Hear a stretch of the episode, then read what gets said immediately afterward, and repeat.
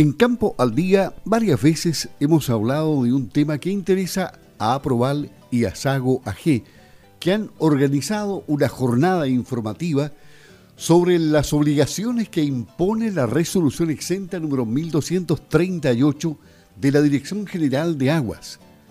Esta actividad justamente será hoy martes 27 de septiembre a las 15 horas en forma presencial en el Liceo Agrícola Tecnológico de la Unión, ubicado en el camino San Javier, kilómetro 8, esto es camino a Puerto Nuevo, donde se abordarán los siguientes temas. Ley Código de Aguas y resolución de la DGA número 1238 y su efecto en las regiones de los lagos y los ríos y la instalación de sistema de monitoreo de pozos de aguas subterráneas con su sistema de extracción según resoluciones de la DGA. El primer tema lo abordará Jaime Inieta, consultor de Peregrine Telemetry. Con él estamos en la línea telefónica. ¿Cómo está? Gusto de saludarlo. Muy buenos días. Muy buenos días, don Luis. ¿Cómo está usted? Y preparado para escuchar todo lo que usted tiene que decirnos porque es un experto en la materia y de esta manera vamos a incentivar a los productores para que estén presentes hoy en esta actividad tan importante organizada por Aproval y Sago AG. ¿Por qué es tan importante que cumplan con lo que dispone la ley?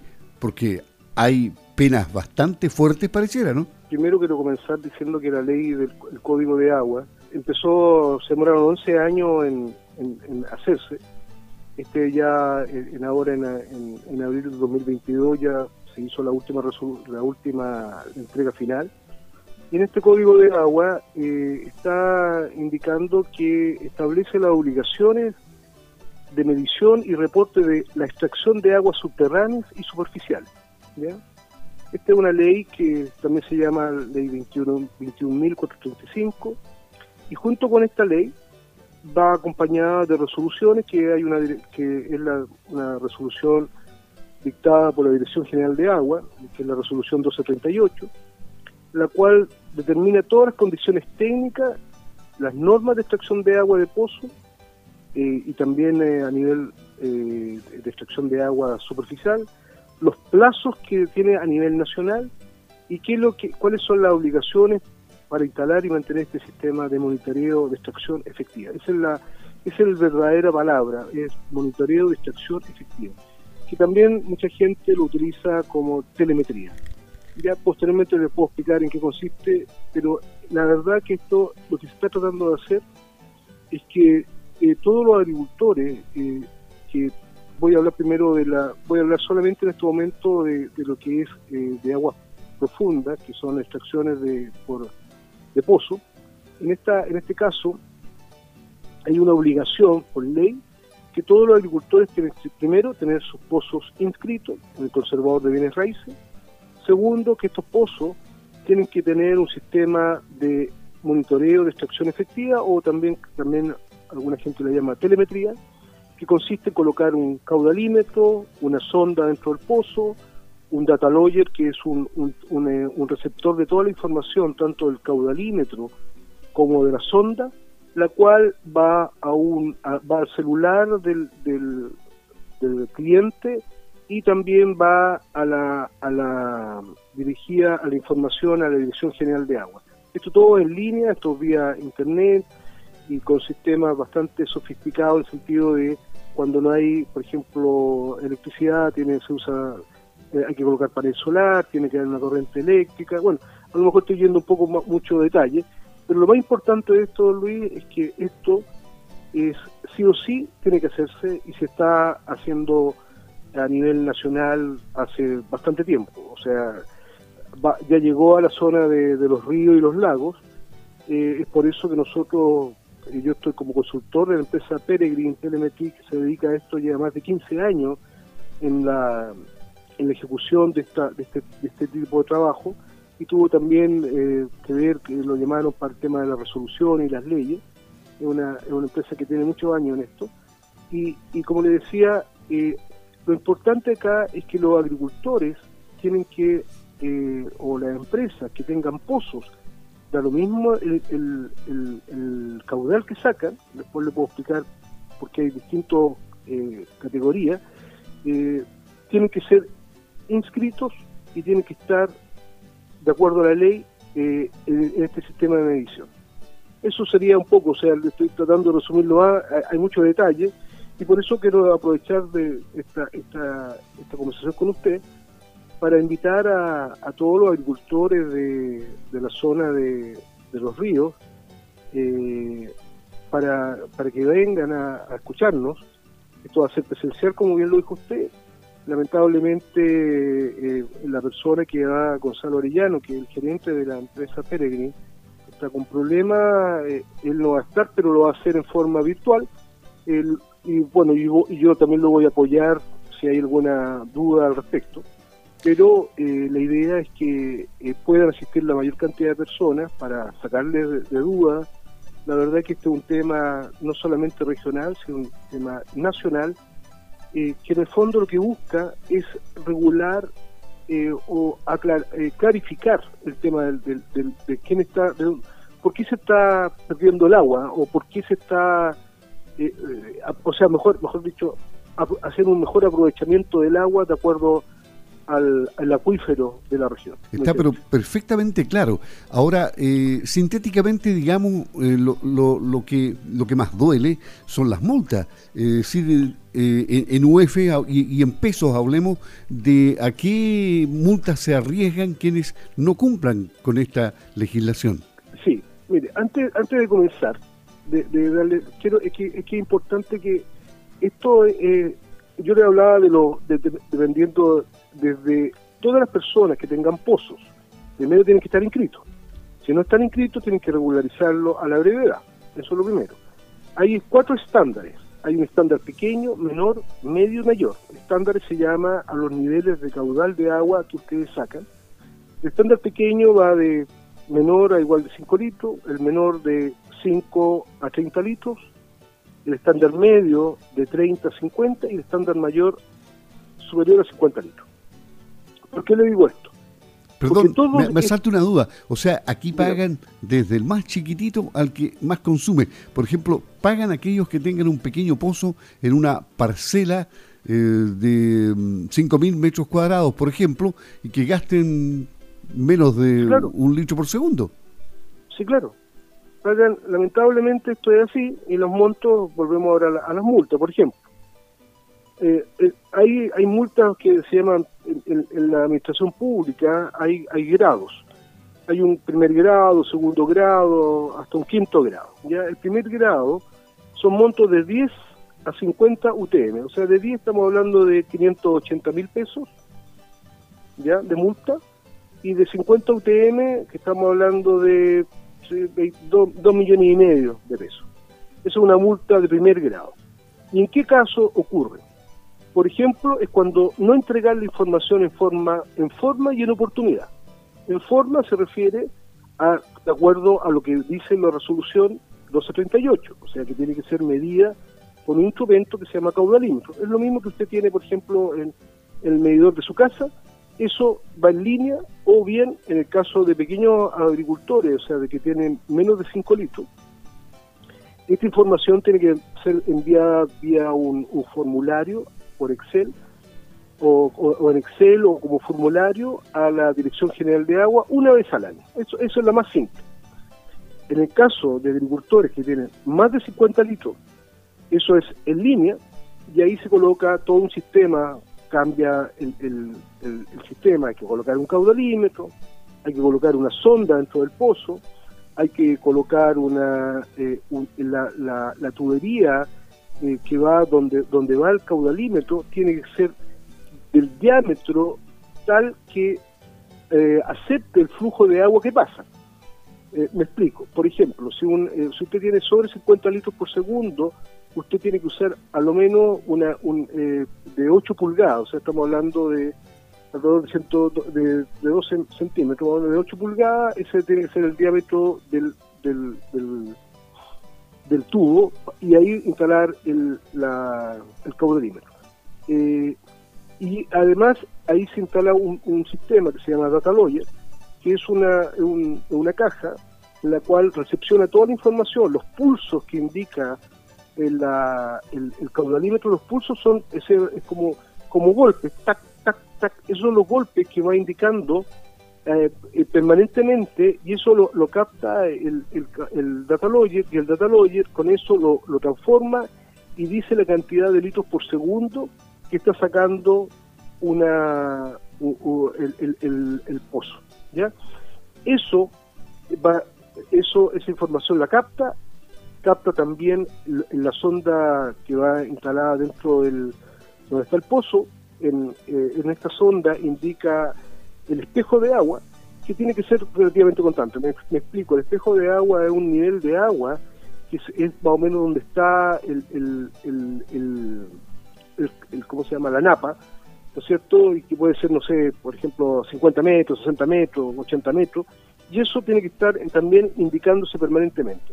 Y esas dos informaciones las capta este datalogue y la manda vía internet a la Dirección General de Agua y la envía directamente al usuario y también a su celular.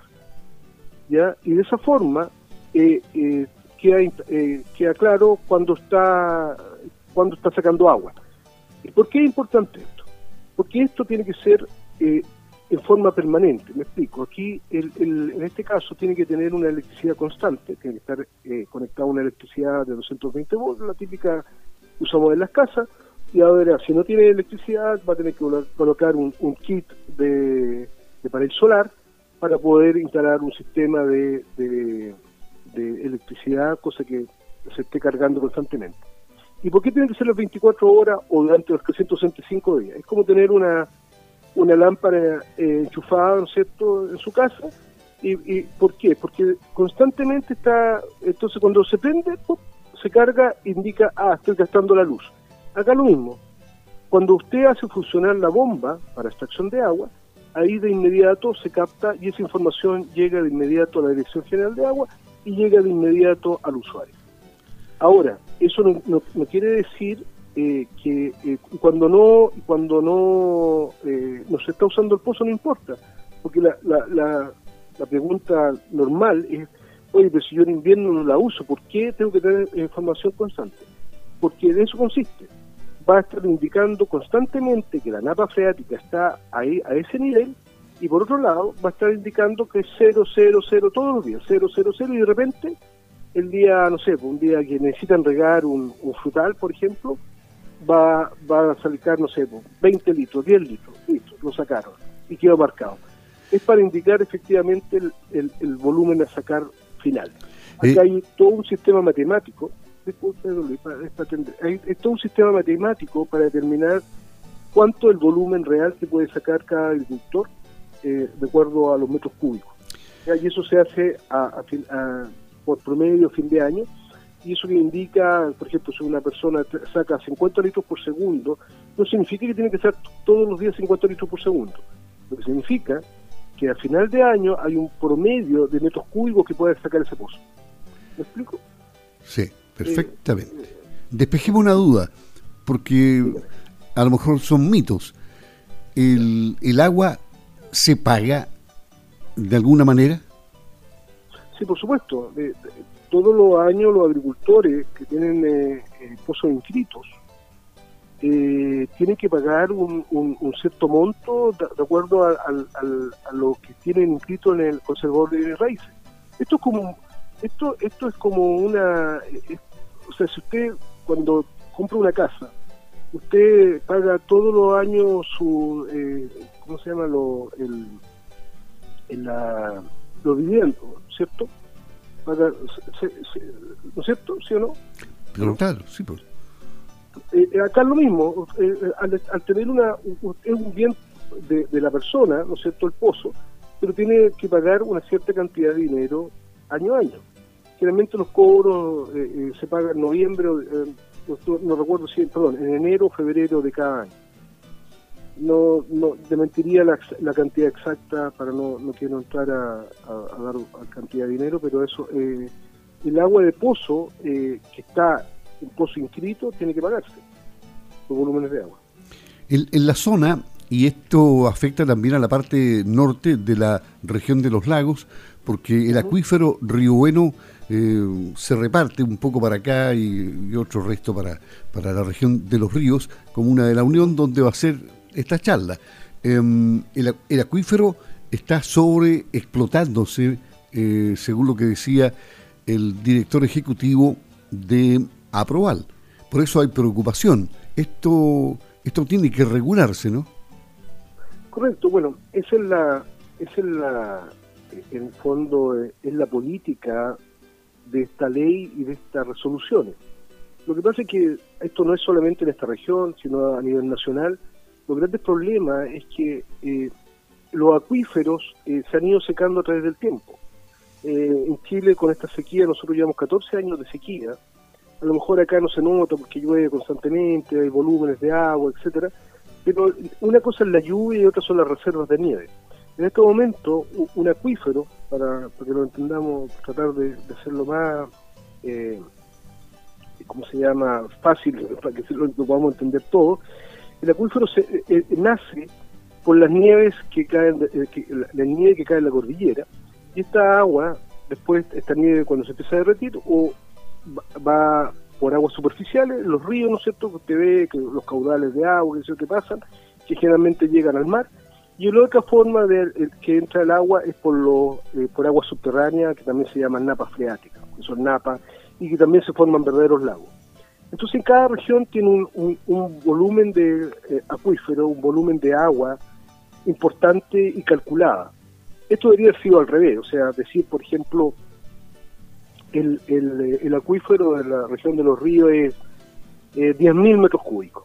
Entonces, quiere decir que eh, con 10.000 metros cúbicos esto lo tenemos que distribuir para el señor Pérez, para el señor Soto, para el señor García, eh, y, ellos con sus pozos inscritos pueden sacar tanto, 20 eh, litros, 30 litros, 50 litros, lo que ellos estimen conveniente de acuerdo a su superficie, etcétera. Estoy hablando solamente de, pozos, no estoy hablando de aguas, super, aguas superficiales, para no confundir.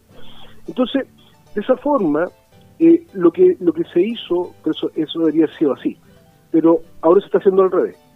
¿A qué me refiero? Al tener una, un, historial de los pozos que hay en este momento, eh, que, que hicieron en forma correcta, me refiero eh, que se hayan inscrito, que estén en el conservador de bienes raíces, que tengan un nombre, que tengan una, un código que lo da la Dirección General de Agua, ese pozo tiene que ser llevado a a que quede que lo que, que si eh, se inscribió 20 litros por segundo, 50 litros por segundo, eso tiene que quedar completamente registrado en la en, este, este sistema de, telemetría o medición efectiva de, agua. Y eso es muy importante porque de esa forma se va a determinar cuánto realmente está sacando el, volumen de agua de este, de este, de este, de este acuífero. Entonces, ¿qué es lo que sucede? El problema es cuando usted, si por ejemplo acá, hagámoslo más fácil, porque supongamos que aquí usted tenía el acuífero, eran mil metros cúbicos, ¿ya? Y, y, la, y la zona además hacia la costa, hacia Maicurpué, ¿no es cierto? Eh, ahí eran 500 metros cúbicos. Y usted acá, en esta, en esta región, sacó 1500 litros, allá le llega a cero. Porque sacaron todos los 500 litros teóricos que deberían haber recibido, porque acá hubo malversación o una mala hechura de pozo y hay gente que está sacándolo de forma indiscriminada y eso hay que regularlo. Y por eso vienen las multas. Entonces, eh, de ahí hay casos extremos que, por ejemplo, hay gente que, en el fondo, si no tienen permiso eh, autorizado, si no están, eh, que, si no están inscritos en la verdadera, en, en, el conservador de bienes raíces, etcétera, pueden llegar hasta sumas de 2.000 UTM, o sea, estamos hablando de casi eh, 2.120 millones de pesos. Harta plata. Bueno, el tiempo nos está alcanzando. Eh, ¿Cómo podemos eh, sintetizar la invitación para que todos los productores se interesen y estén hoy día a las 15 horas en el Liceo Agrícola Tecnológico de la Unión, kilómetro 8 San Javier, para abordar ahí Em, desde la perspectiva de las preguntas también el interés sobre este tema, porque ahí van a poder interactuar con usted, ¿no es cierto? Y salvar muchas dudas. Eh, a lo mejor aquí ha quedado el, interés por muchos temas, pero pero presencialmente se puede interactuar, preguntar, ¿sí? Sí, correcto, por supuesto, por favor, o sea, esto es una... Eh, esto es un bien país, o sea, yo no, acá no es tema político, no es un tema, es un tema para el futuro, pensemos en nuestra familia, nuestros hijos, nuestros nietos, porque realmente hay una, había un problema aquí, es una regulación obviamente molesta, porque esto es un costo, instalar esto es un problema, pero lamentablemente esto es ley, eh, o sea, no lamentablemente, es una ley que tiene que hacerse, eh, tiene que, y es una obligación, es como cuando usted le, instalan un semáforo y se pone en rojo, tiene que parar. Y si es verde, avanza. Acá lo mismo. Acá es la misma historia. Aquí en estos momentos, si no se, no se hace estas instalaciones de medición para determinar cuánto el volumen de agua que usted está sacando, es, es necesario porque es la única forma de poder saber si estamos si se está sacando bien o, se está sacando mal la extracción de agua. Y, va, y, se van a encontrar con sorpresa porque mucha, lamentablemente hay muchos pozos que no están inscritos, pero por eso mismo, eh, aquí es importante que ojalá puedan ir la mayor cantidad de agricultores, por eso los invitamos a, participar en esta charla, que también va posteriormente ahí pueden todas las preguntas, o sea, a mí me encanta, ojalá en, en, el momento ir, ir contestando cualquier duda y también decir que eh, hay plazos ya determinados y para terminar, don Luis, no, lo quiero largar más, pero eh, por ejemplo, en el caso de, estándar mayores, o sea, a, todos estos pozos que están sobre 50 litros por segundo, el plazo de instalación termina ahora en octubre, octubre del 2022, ahora el, 10 de octubre, perdón, el 4 de octubre. Y, si no lo tienen instalado, tranquilamente puede venir una persona de la Dirección General de Agua que actúa como como fiscalizador y tiene la misma potestad que tiene un, eh, un, funcionario del Servicio Agrícola y Ganadero en pasar una multa por no tener eh, la, instalación realizada. Y esto no es no es para poner eh, susto ni nada, pero esto tómenlo como una una inversión primero, una seguridad que esta agua el día de mañana, al dejarla regularizada y, y, con, con, con toda la los estándares como corresponde, eh, ustedes tienen un valor eh, agregado a su campo. O sea, la tierra, pero en este momento, en este país, lo más importante es el agua. Y, cada agricultor que esté regular, con, la regulación exacta de, los volúmenes y con su, con su pozo al día, eh, yo creo que su, su terreno también es, es más valioso al no tenerlo. Bien, le, le, agradecemos a Jaime. Así que lo, invitamos a todos. Y a usted, pues. Muchas gracias, don Jaime. Jaime Vivieta, consultor de Peregrin Telemetry, quien va a estar en esta actividad que organiza Aproval y Sago AG. Hoy, martes 27 de septiembre a las 15 horas, en el Liceo Agrícola Tecnológico de la Unión, kilómetro 8 de San Javier. Están todos cordialmente invitados. Hasta pronto, don Jaime un placer como siempre. Que muy bien y muchos saludos a la audiencia y los esperamos. Ojalá puedan venir. Muchas gracias.